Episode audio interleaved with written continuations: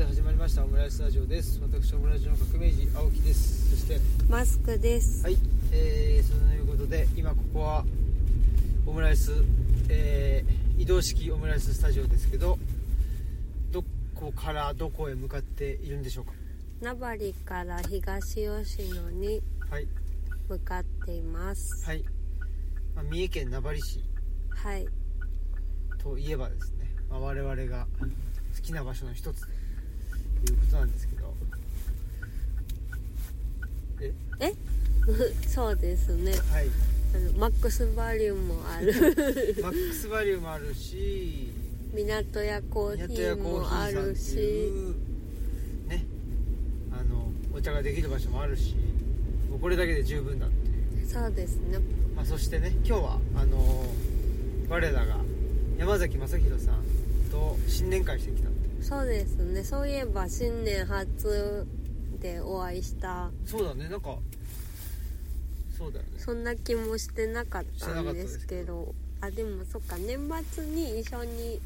あの鳥羽とか行って。ああそうだ年末食べ納めみたいなそうかそうかその牡蠣食べたりとか、はいうなぎ食べたりとかそうでした大豪遊をしてですねしたそれ以来といううんですですそっからねあのー、なんでしょう霞を食って我々は生きてきたと、はいということで今日はですねえーっと、まあ、たまたまワインをですねマスクさんがうん購入したのでちょっと 気が気が狂っちゃっ気がて狂ったっていうこと赤です、ね、白両これ方こっちかあそうですなね、はい赤白両方かあんちょっと待ってこ違うこどこあうんこっちで合ってますごめんねはいそこに店があるはい店の明かりが消えちゃったうんそういうことではいうんえーそのワインを持ってですねうん山崎さん家に行って来たと、まあ、いつもねその山崎さんがうちに来てくれることが多くてうんそうするとね車で帰られるからうんおあの酒おで酒飲めないということで、まあ、今日は珍しくね我々がお邪魔山崎でして、ね、お邪魔してでマックスバリューにはですねなんと名張店名張店なのか知らんけどマックスバリューのそのね我々が行くお店にはですねなんか黙々牧場黙々ファームかな、うんとかっていうそのご当地の牧場のソーセージとかがのあそおろされてるんですようねで そんなことでそのソーセージをまあちょっと美味しいやつを買ってで山崎さんに焼いてもらって、すごいですねね、で、えーまあ、みんなでね食べたとはいいうその帰り道に収録しているそうですといねうことですねはいはい、美味しかっというこたうおん腹ポンポコリンですねそうですね、はいそういうことでこう近況ってことで何があるかななんかしてましたか近況何もしてないですね先週あマスクさんはちょっとね、うあんのー体力をうん回復体力回復に努めていたというそうですねなんか野生動物のやつでねあの、なんかなんかあるとねあのとにかくこもって体力回復するっていうはいはいそれをしてましたねで一方僕はですね静岡に行ってたんですよあそうですそういえねば週末はね、はい静岡に行っあの鴻島さんと一緒に行ってねまたあのネバーエンディングツアーといううことで、んえートークツアーをしにあの日が暮れ荘さんね、うんまああの人人宿さんというところで、まあ、会場はね、えー、と泊まれる喫茶店かなっうんていうんでだから本当にあれですよね昔喫茶店だったとこを改装されて人宿をしてるんですよなねんかねうん昔蕎麦屋だったあ本当ですかであ住み込みでそうなんだそうでそこをちょっとわかんないんだけどそこ一気に喫茶店兼泊まれるあのあ泊まれる喫茶店、うんにしたのかどうかちょっとわかんないんだけうど、んなんかそうだったらしいですあよ本当に私うんなんか調べて記事読んだら喫茶店だったって書いてあったような気もししかたしたらじゃあその前に蕎麦屋で、でそれが喫茶店になって、うんでそれを泊まれる喫茶店にしたのかもしれないああそうなんだけどなんか鴻島さん情報によると蕎麦屋だったらしいってえ話も聞きました、ー、はいはいまあ、そんな非常に、ね、マスクさんは行ったことないけど僕は2回目なんですけど、ねすごいなんでしょうねまあ落ち着くうん空間でそうですね手作り感があるんだけどちゃんと可愛いっていう、おううんいいですね雑くないというところが非常になんかなんかね日が暮れ荘さん人や堂さんあのいねいろんなグッズとかに消しゴムはんこのね、うんロロゴとかもそうかそうなそう使ってられてねあのそれ作られてるんですよねそうそうだしもうあの壁塗ったりとか、うんタイルあのくっつけたりとか全部ご自分たちですごやられいててスキルフルやなそうでめっちゃその何いい感じのねうん空間を自分で作ってるっていうこともそうだしえーっと、まあ、雑貨もそうだしねあとなんだっけななんか言おうとしたけどあそうあのネーミングセンスですよやっぱあそうですね、はい人や堂そう日が暮れ荘人宿さんは人宿町っていううん町のそその地区名なんあでそうなんだ僕もそれ気気づかず、うん人宿のそそうそうのだから何々かなとそう思ってえそれもかかってると思うよ、うん、うんセンスいいんだよなセンスいいって思うのは僕と同じセンスだから僕自分がセンスがいいと思ってるからかもしれないんですけどセンスがいいっていうかなんていうのネーミングセンスが、うんせ選手じゃないネーミングセンスセンスがが面白いっていうかね僕の好きな感じだっていうキュートですよそうね社長が全部決めてるらしいあそうなんだ社長っつったってね若いんですよ、うんうん、若い方でねすごいですね、でもねそこでなんかもうコミュニティができてるというかすごい濃いね、うんコミュニティができててすごかったんですよ面白い人ばっかり来てくれてねやっぱりそういう出会いを求めてるねうんうんなんか、ねなんでしょうねまあねその大型書店ばをねあの悪く言うっていうのは全然ないけどやっぱりコミュニティ感はないもんね、うんだからねなんかねイベントやった次の日になんかな参加者の何人かがそうそうの面白かったって言いに,、ね言いに来てくれるねだらしいんですよすごい嬉しいよなーってねめっちゃ熱いコミュニティが、やっぱりそういうコミュニティがあるところにはねもう一回ねうん行きたいなとも思うし素敵ですよねそうなんだあよねなんか猫がいっていうんで非常に充実の私はたはい大島さんとの、まあ、またねあの例のごとくもう散々喋り続けているっていうトークイベント中だろうがトークイベントしてなかろうが喋り続けてるっていう2人なんでねすごいですねうんまあ非常に楽しくってでその翌日はあれかなまああのお昼ぐらいにねお昼前かに大島さんと一緒に新幹線で帰ってきて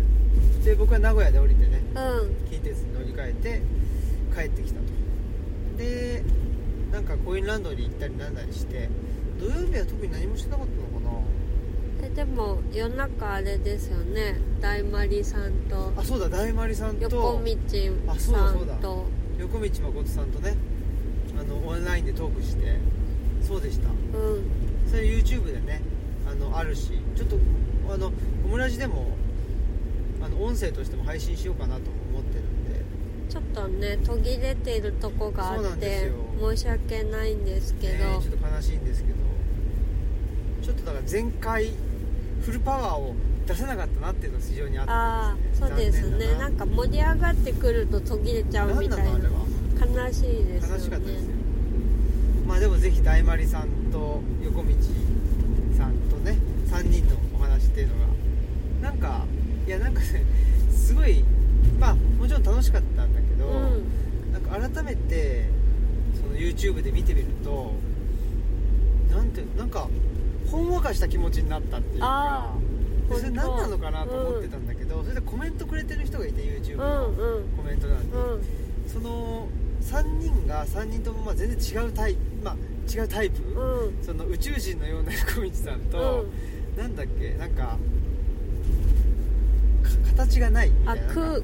空なんだ水水とかそういうような空気みたいなそうそうなんか青木さんと小動物のようなあ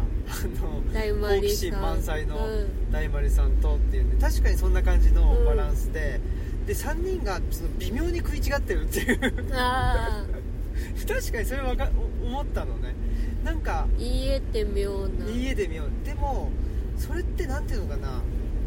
感覚的に掴んでるからみんなうんだから言葉で追うとずれてるように感じるんだけど本人たちは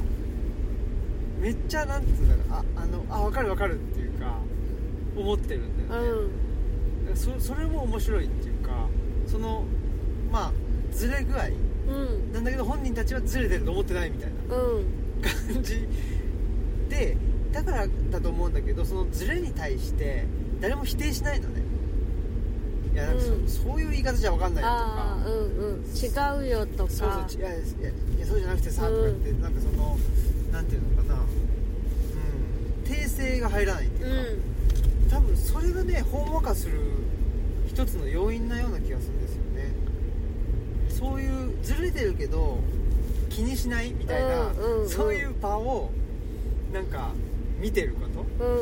て結構ほんわかするああ確かにずれててそれに対してなんかいや違うよそんなんじゃないよみたいにななってたらハラハラしますよねそうそうほんなわんかかはしないそうなんかまたね、うんまたなんか誰かがそのずれたこと言ってそれがまた訂正されるんじゃないかうみんたいな、うんうんことを思いがちなんだけどなんかそれが多分ねずれてるけど誰も訂正せず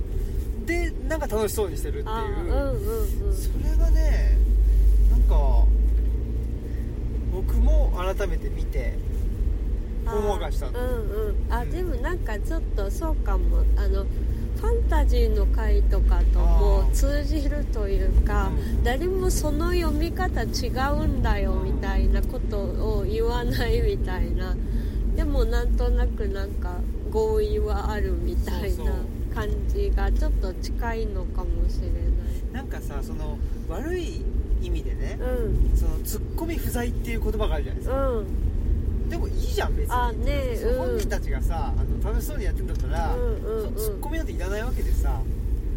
ってめっちゃ思うんだよね、うん、でなんか別になんなんていうのかななんかちょっと私は違うんだよなって思ってたとしてもなんか違うよって別に言わなくてもいい気好きもすごくしていて、でそれがないだけでなぜこうもほんわかするのかというかそうだねんでそでれやがっぱさ、だってその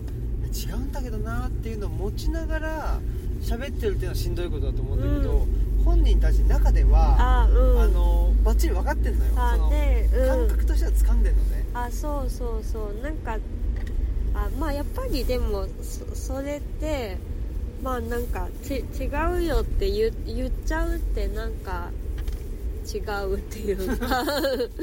かまあよく竹俣さんがねなんか「I'm right you are wrong」ってねあー言うけどその言った時点でそれがもうなんかすごい強くなるっていうか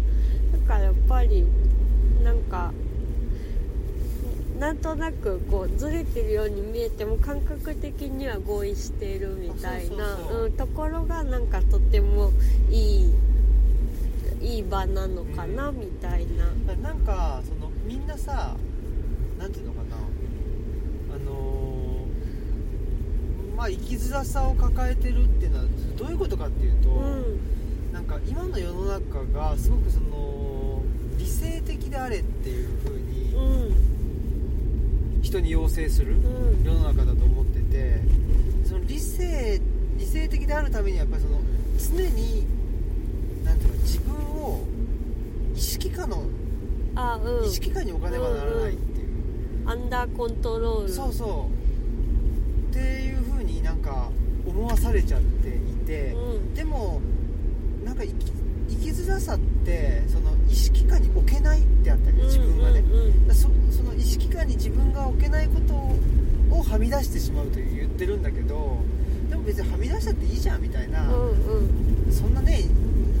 全て意識下に置くなんてまああの不あの不自然だよっていうかねっていうように思ってる3人だったような気がするんですよね、うんでまあそれが障害と言われたりとか、うんあと特性と言われたり凸凹って言われるわけだけどでもそそんなね別に自分の一挙手一投足を全てその理性的になんか、あの後々ねあの何か問題を起こした時に全てを説明しきらないといけないみたいななんかそういう凶悪観念みたいなものってしんどいよなっていうのがあるから。うんそういう意味ではね、まあ、その人を傷つけちゃったりしたらあの良くないんだけどなんかそうじゃない限りで、ね、言うといやそんななんか、ね、ちょっとずれたこと言ってた言ってたでいいじゃんとかうん思うしね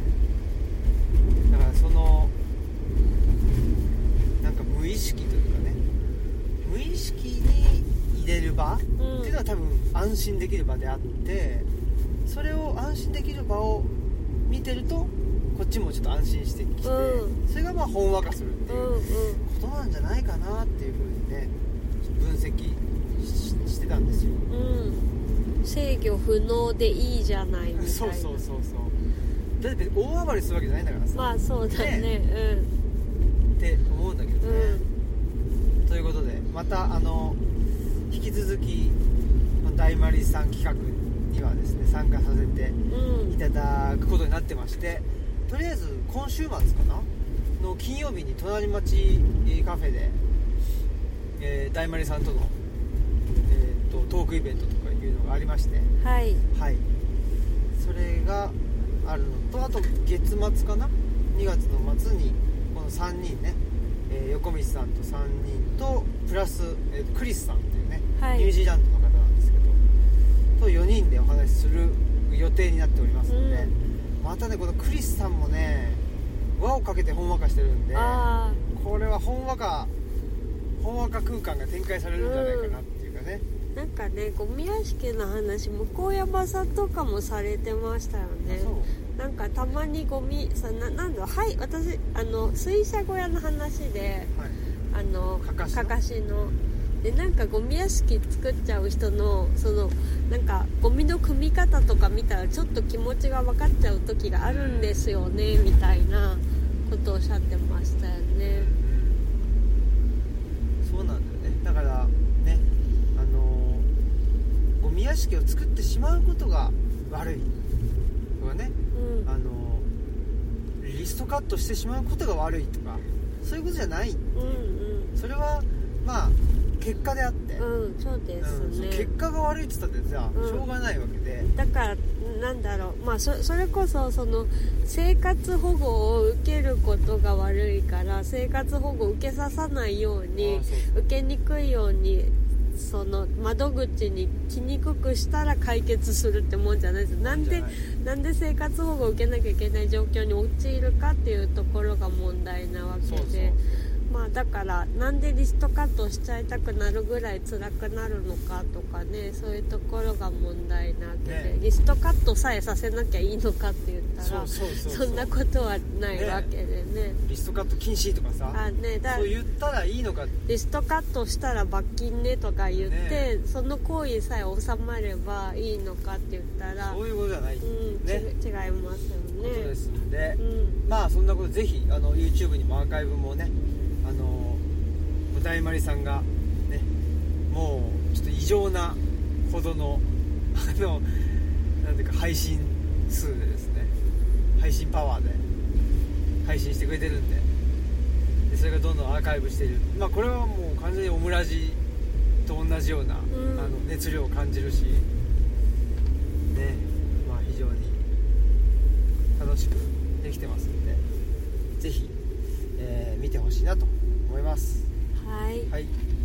そんで日曜日はですね、まあ、朝から神社の役員ねお仕事してきてで今年度のあのお祭りお祭りっていうのかなその、まあ、今回年祝いだったんだけど行事か、うん行事は終わりましてで寒かったからうんアイアンマンにねそうちょっと僕もアイアンマンにねアイアンマンにお俺はなるっていうこと でちょっとねあのマスクさんのを、えーとお借りしてなんとかね救急だけど入ったんで、うあったかかったなウめルトラライトダウンみたいなそうそうそうライトダウンで下もなんかダウンパンツみたいなの履いてね、うで下が多分すごい大事なんですよね、うん足から冷えてくんそうるだねからねそうそうでしたということでねあのまあ雪がまだね残ってる中でですねえーと年祝いの準備をしましてそれでそのそれをやってでい家にあの冷えた体ではいあの帰ってきてでお風呂に入ってはいそんでなんか、まあ、メール返したり原稿があ原稿返したの鴻島さんとの往復書簡をまたねおう書いていてで書き終わってあ読んでもらったんですねあそうだねマスクさんにうもね、んうん、まあ、もあの鴻島さんに送っ送った後だったけどうんどうでしたかあなんかそうですねあの自分も関係してるはいはい話だったんで、そうかそうかっては思ったんですけどはい いえそれだけですかえそんなえ何ですかえいやなんかその、うんすんごいつまんなかったとかあさそんなこすごいと面白面白かったとかいさや面白かったですよ、まあまあだったとかね、まあ、いつもの話だとかさいや面白かったしでもあんまりそその話か書いてなくない他に初めて出てきた話じゃないそういうこと言っあてそうくれない人あなたはごめんごめんごそうめいんうことまあでまあねみたいなで合うのよその話が何で出てきたかというと鴻島さんのその奥さんの話を受けて出てきたんですよねっていうはいはいすいまそうせんいうことよいやあなたいやすいませそんれよあごめんなさいはい指摘されま したまあそんなことでね、はいい、やいやありがとうございますあのーでもやっぱりこれが往復書簡のねなんかいいとこっていうあか、ねうん引き出してもらうっていあうそかさうだね、うで一人でには出てこない出てこない出てこないうん、話をんまあ出てくるかもしれないけど、うんなんかねまあそうねでもなんかわざわざはわざわざねうん、書かなそうな、それはあるね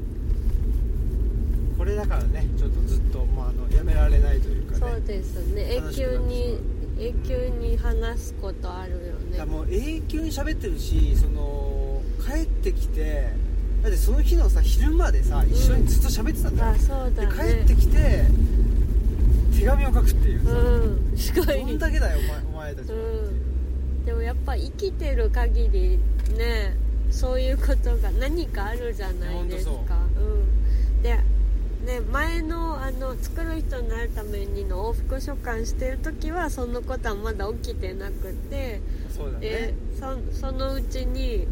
なんかこういう出来事があってっていうことも、まあ、生きてるからそういう出来事もあるうんわけじゃないですか、うだからすごいですよねおっしゃる通りでございますうん、醍醐味って感じで醍醐味がね、うん、でやっぱりね何ていうのかなその生きてるといろんなことが起こるじゃないですかうんいろんなことが起こるし起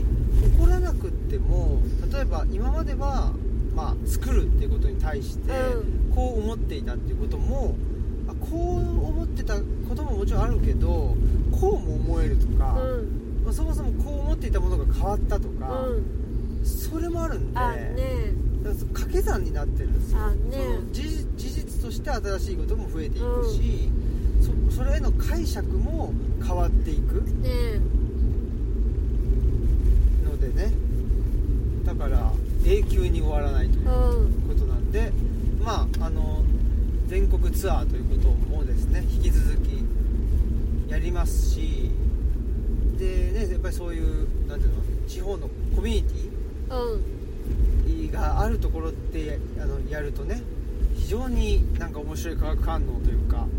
ああの面白がってくれてだから逆に言うとその、まあ、今回の静岡の件は日が暮れそうさんとか、まあ、人や堂さんの常連さんうんだから我々のことあんま知らないみたいな人も来てくれてるああうやんうっんぱそういう出会いってなんかまあ僕らとしてはすごいありがたいしあねだからその人や堂さんの信頼というかそうそうそう人や堂さんが勧めるならじゃあ聞いてみようかなっていうことですもんねそうそうなんでね、まあ、そういうところにちょっとあの乗っからせていただいて、うんうん非常にあのありがたかったしやっぱりあの面白い人がねたくさんあの揃ってたなっていううん嬉しかったですねうんねということで、えー引き続き、えー今週末から今度は北関東ツアーということで、うつぐみさんとんあそうですふねやふや堂さんと、えー、諸子ひろねさん、うんということで、え3箇所はい行きますのでよろしくお願よろいくしお願いますでつぐみさんとひるねさんはもう満員うんということなのふでやふや堂さんはまだもうちょっとはいうん、大丈夫だよっていう、ねことなんでよろたしだまくあキャパが大きいんでねうあふやそうふや堂ですさんねえでふやふや堂さんでやるんじゃなくてなんか近くのねあそうえーですとこねろを借りてやってくれるってことで、まあ、ほんと三者三様の場所だしあの人うんなのでで人がねやっぱ変わると人っていうのはその主催の人とかね、うんが変わるとあの僕らの話す内容ももちろん違うしで地域も変われば違うし、うんさっきの何あの掛け算にまたその因数が増えていくっていうかねそんなんで、えーっとお話しする内容も本当にまああの打ち合わせもしてないし何が出てくるか全然わかんないっていうことなんで、そうですね、まあ、だから僕らが楽しいから続けてるっていうことなんだけどね、まあそんなことでねございましたはい、はい、であとその昨日か昨日の夜はね坂本家に行って打ち合わせをしてお夕飯をね、はいごちそうになってなってで映画を見るというこうんとで、まあ、マスクさんは寝てたほぼほぼ寝てたうんでもねちょっとそうですね音声が聞きにくかったんで、それでなんかあわかんない聞こえなくないから理解ができないと思って諦めちゃったそうだねちょっとあれはしんどかったですね、うんうん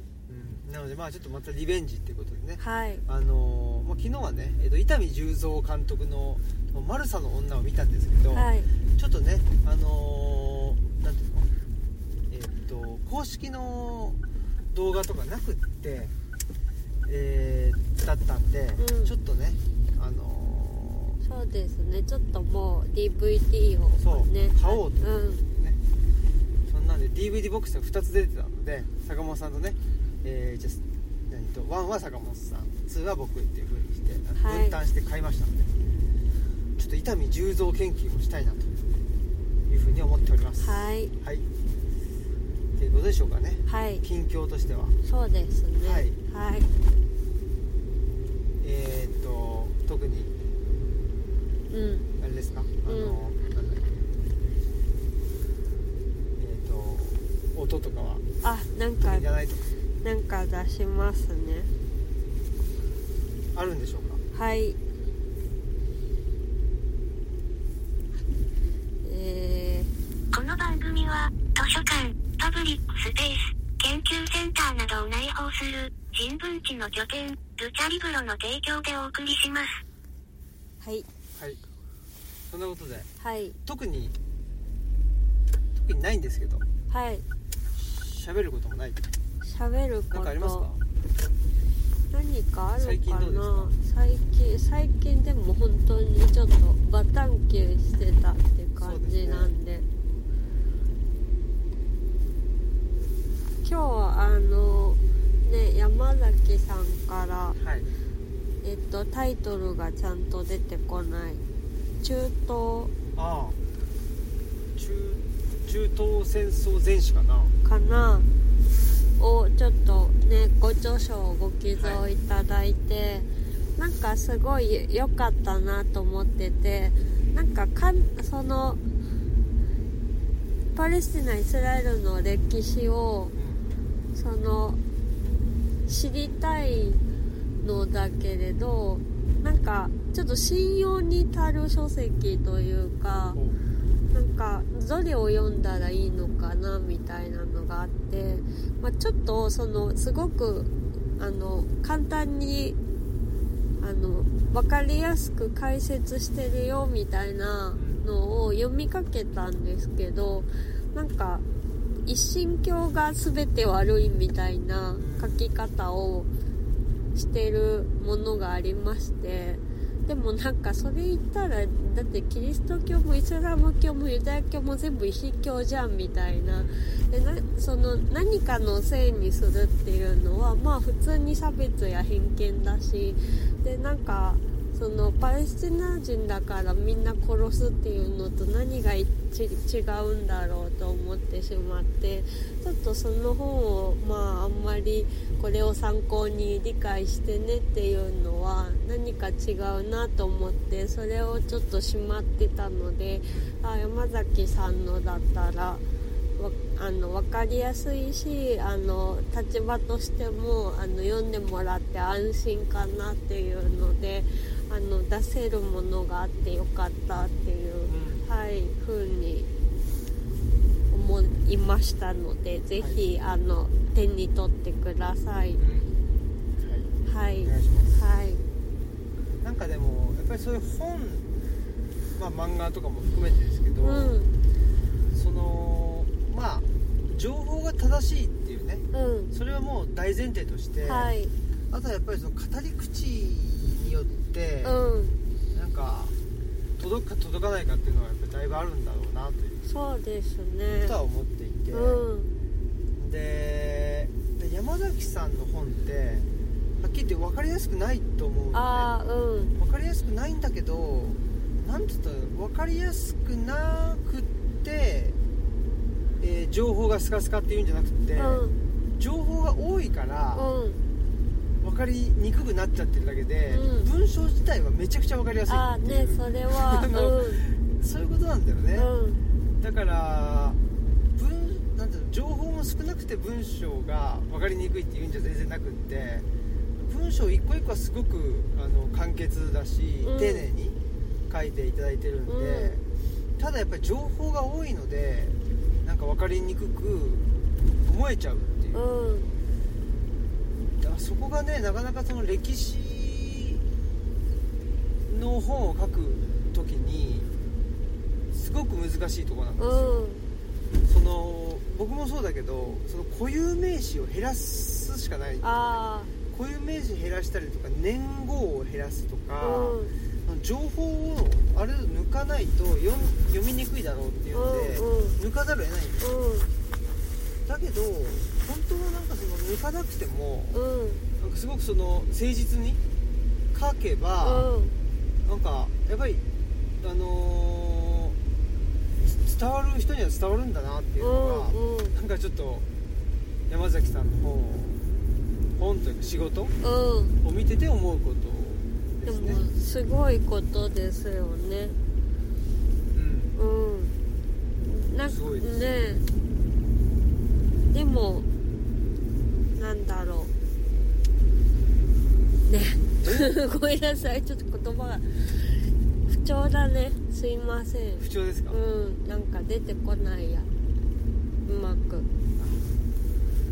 ありましたでもだからなんか私はその初学者ほど山崎さんの読んだらいいんじゃないのって思うとこはうんうんあってなんか下手に省いてるものよりなんかちゃんとやっぱりあの固有名詞多いけどゆっくりあの丁寧に説明してくれる本を実は読んだ方がいいのではないかなっていううんふうに絶対そうです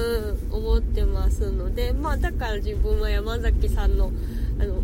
分かりやすくしましたよっていうものを読読みかけてちょっと違うって思ってうん挫折しちゃったので、あ山崎さんのもうあのまず読もうって、ううん思いましたそうだね、それはもうその通りだと思いますうん、ね、ううんやんっぱり分かりやすく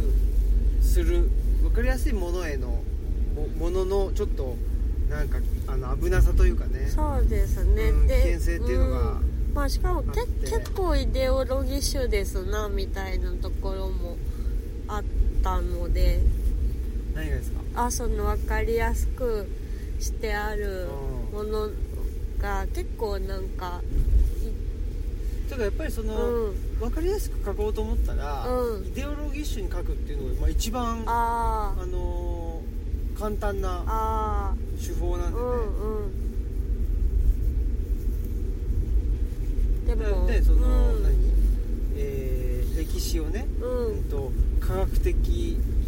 な歴史観、うんまあ、いわゆる唯物史観って言われるあの史観ですけど、うんそれはもうなんていうのかな階級闘争歴史では階級闘争の歴史なんだっていう、だかうんらそういう科学的にあの立証できるんだうん話にししてしまい、うんそうすると今日本はどの段階なんだ、うん2段階目なんだみたいうな、んでえっとドイツは3段階目なんだみたいなそういう歴史の語り方っていうのは、うんまあ、いわゆるマルクス主義うん歴史学っていうのがあったわけはいだよねでそれがあのなんていうのかなうんとそれじゃダメだとうんそれはすごくあのイデオロギー的すぎるうんなって、まあ、実証主義だと言って一つ一つの事実を大切にしましょうというふうになったんですよ、と歴史学で言うとね、はいでその結果なんかその年表みたいになっちゃったみたいなあそのあのこういうことがあってこういうことがあってこういうことがあってあーみたいなうんうんことになってしまい、その分かりにくくなっちゃったっていう、うんものすごく分かりにくいっていうかなんかそのあの単体単体単体はそれはねと事実としてあるものなんだけーど、うそれをじゃあどう物語るかっていうことの方ことが大事だったんだっていうことに、まあ、そこで改めて気づいたんうん中でやっぱ山崎さんの本っていうのはあび怖っびっくりしたねえあ工事だった車ねえ全然気づか気なづかなかかっったたねもうちょっと明るくなんないもんえ危なかねくないか人があれねえねえ誘導の人に危険があるのでは、今ねちょっと道が工事してたんだけど、ねえ我々が全然気づかなかったっていうちょっと危ない危なかったですねねそういうことでで、まあ、あの山崎さんはやっぱりなんていうのかなあの普遍的な人権うんであったりとかやっぱ戦争って良くないとかうね、んうんそういうような、あのー立ち位置に、うまんうんあそこはすごく全然ブレてないってあいうねところがあるので、うまあ、かといってそれを前面に出すっていう、まあ、前面に出す本もあるけえど、うんそういうその、まあ、戦争史とか紛争史の、あのー歴史を描く時にはそそれはあんまり出てこないんだけうど。んうんでもやっぱりも歴史を物語る時にはやっぱりそうやって物語ってくれるので、だからやっぱり分かりやすいんだよねでそれは山崎さんのと歴史観だからね、うんうんそのマルクス主義歴史観とか科学的に実証できるっていうのはやっぱりその人の、まあ、いわゆる身体性というか、それがないわけですうよね、んうんそうなっちゃうとやっぱりちょっとなんかすぐガチガチの、あのー観念的なうんうん歴史観になってしまうし、そうすると、まあ、全然あの歴史の実態には合わなくなってくるうんうんということですね。そうですねまあうん、なのでぜひね、うんあの山崎さんの本もねそうですね読んでいただけたらなうとん思いますしおすすめは何かな、まあ、えー結構読みやすいところで言うとやっぱりその戦前回帰であったりとか、あとはあのー歴史戦のああそうですね本もすごく分かりやすすかったかなと、うんちょっとタイトルが出てこないけど集英写真賞だったようなですね歴史戦と思想思想戦戦だっけかな多分かなうんあれも面白かったですし、うんあと同質圧力につこいてののこ本の国のあそうかこの国の同質圧力かなかなもうタイトルをちゃんと覚えてなくてすいませんって感じですけどこの辺りね、まあ、集英写真あしやっぱまあ新書はまあすごくわかりやすい、うん読みやすいし読みやすいうんでもやっぱり歴史戦と思想戦とこの国の同質圧力うんはぜひ読んでほしいですね、うん読みやすいですめちゃくちゃ、う私みかんの配線とかあみかんの配線も面白いね好きです確かにうんそれもうんと加えましょうはい3冊はい山崎さんの本で読むべき3冊ですそうですねはいうんそれですねはいもうちょっといたら沈黙の子供たちとかあそうだねちょっとそれはなんか元気な時に読んだ方がいいと思いますねその通りです、はいあとは何かありますかなんでしょうね今でもそうそのちょっと特集が、まあ、館内にいくつかあって、まあ、1個は引き続きそのパレスチナ問題うんはあのなんだろう椅子が置いてあるところ机と椅子が置いてあるところにちっちゃな特集でルチャし続けるとかもそこに置いてるんですけど、まあ、床の間の方は、まあ、やっぱりあの能登半島地震があったので地震とか津波っていうのを、まあ、本を集めていてで赤坂さんうんうん赤坂赤坂のりおさんのりおさんの本とかが結構おお多いかなと思うので、ぜひご覧くださいはいうんでもねなんか本当にななんだろう能登半島地震のなんか情報がそんなにたなんかちょちょっとずつしか入ってこないなみたいな感じでこんなに津波あったんだとかいうなんか体験談とか映像がなんかちょっと少し置い時間を置いてから出てくるみたいな感じで本当にこうなんか危機一髪だったみたいなこともたくさん、へえうん、あるでまあやっぱ避難訓練をずっとしてたからなんか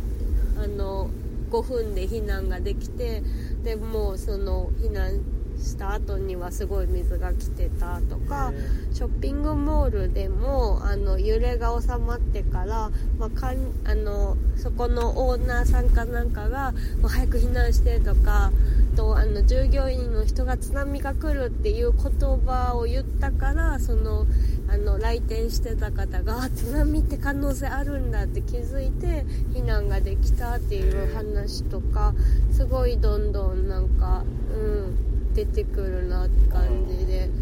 かもねちょっと本当にね大変な被害だと思うんでそのねん理解するね少しでも一助になったらと思いますうん本当ですね、うんちょっとルチャし続けるのねちょっとボリューム2もあそうです今ね月中には出せたらなと、そうですね一応ボリューム2はあの宍戸大輔監督の「道草」映画「道草」まああのえーっと相模原事件を受けて作った作られた映画を見てまあどういうことを感じたかっていうことを書こうかと思ってますそのうでですねはいよろしくお願いします、お願いします、まあだからねこれ本当毎回テーマとかいろいろなんであのでまたパレスチナ問題に戻るかもしれないしなんかあのだからテーマによって今回もらうもらわないとかでも全然いいのかなと思うのでよろしくお願いしまそうすですね、うんはいということとあとはまあねあの村地が10周年だっていうことで、まあ、別に 今月いっぱい10周年なんでねあそうですねはい何もすすることはないんですけどはいでも、まあうん、はいはいまあでもなんかオムラジと私みたいな何かもしねあの思い出などあれば、そうですね、うはいんっていうのもあるしあと何かなまあなんやかんやねその僕が、まあ、オムラジをずっと続けてきたわけだけど今はねあの「アヤソフィアに集合でと」あねラジオ DP とそうですねなんかどんどんなんかいろいろやっなんかラジオややりたいなと思うようになってきたねすごいですね、うんご活躍ですねご活躍でねうん全然まだまだいけるっていうわあすごい気はしますよわおもうただそのうまくできてるのかどうかうまくできてるっていうかういいのか悪いのかっていうのはよくわかんないんですけど、んうんまあそういうその指標うまくできたできなかったみたいな指標がないことを選んでやってるんで、うんまあそれは仕方ないのかなっていう気はするよねう、んやっぱりそれはねそのジャッジされるうーことが嫌だっていうことももちろん思うし、うん逆にジャッジされない寂しさみたいなうんうんまあジャッジされることによって何とあまだ頑張んなきゃとか、うんうんまあなんか価値がつくとかもあるじゃないですかそうですよねうん今のところはその何の価値もついてないっていううんそれが多分じ自分としてはまああの居心地がいいっていうかねそうですねことなんでまあでもまあその中でね、えーまあ、ラジオ DP であったりとかアヤソフィアっていうのはねまああのやっぱ会社でやってることだからそれなりにあの価値をつけないといけないということはあるのでそれはあのその範囲内でねやっているとなんとかかんとかやってるっていう感じですかね。うんオムラジはもう本当に徹底してなんつうの一番ラディカルにできる場所なんでうんそういう意味では別にねなんていうの好きなこと喋って特に結果は問わないうんこれだけでもだいぶ今の社会に対してすごいなんていうのかなカウンターというか社会の中でもありえないうんそうなんだよね評価されず10年っていう、ね、そうそうそうそう、そんなことありえないうんまあそれは配信してる側も評価されたいと思っちゃうしうんね、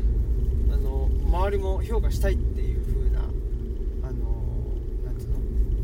欲望を星つけたいみたいなねそうそうそうそうあれは危険ですよねやっぱりそれその欲望によって今の社会が回ってるっていううか、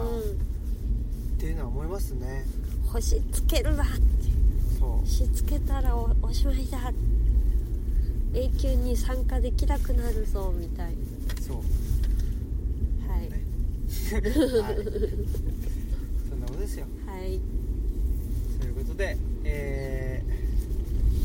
ー、東吉野村に帰ってまいりましそうですねたやっぱ4 5 0分かかったかな、うんかかるよね、えでも今日まだ0度でしたね峠がーそうだねちょっとあったかいですよね、うんですよ今ね夜はねとうん思うはい、まあ、そんなことで、あのー同時配信はね大丸さんと2人で撮ったやつとあのはいファンタジーの回をね同時配信してあるはそずうでですすのでねクラバートなんでそうだそうだ大盛り上が最高ですりよ、ですうねんちょっとそのクラバードに関して言うと、はいちょっと僕はそのなんつうの、まあ、ううがった見方をしすぎだったかなとも思うちょっと思っちゃったりしてそのねえーっと親方に関してあなんて言うんだろうな、まあ、かといってだからさっき言ったようにその全てを人間って、えー自分の行動のねうん全てをコントロールしてるとは思ってないかあら、うん親方も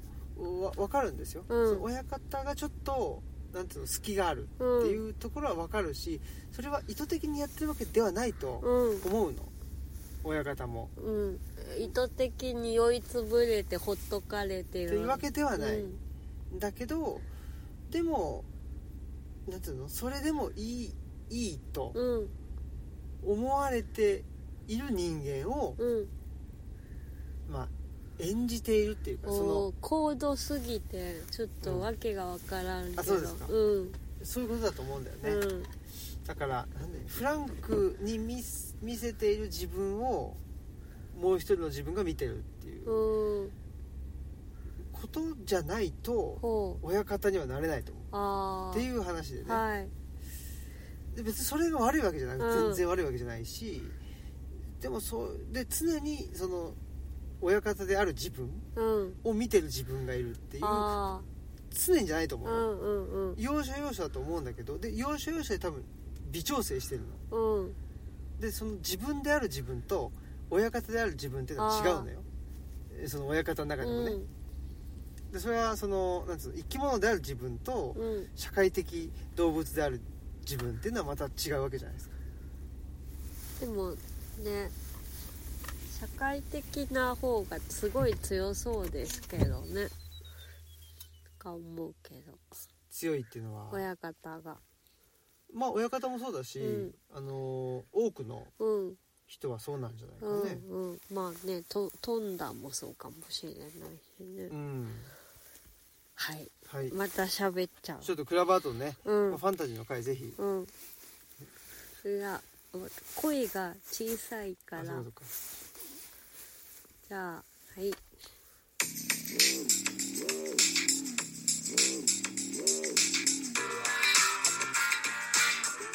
そうかはいはいということでいやもう眠いですはい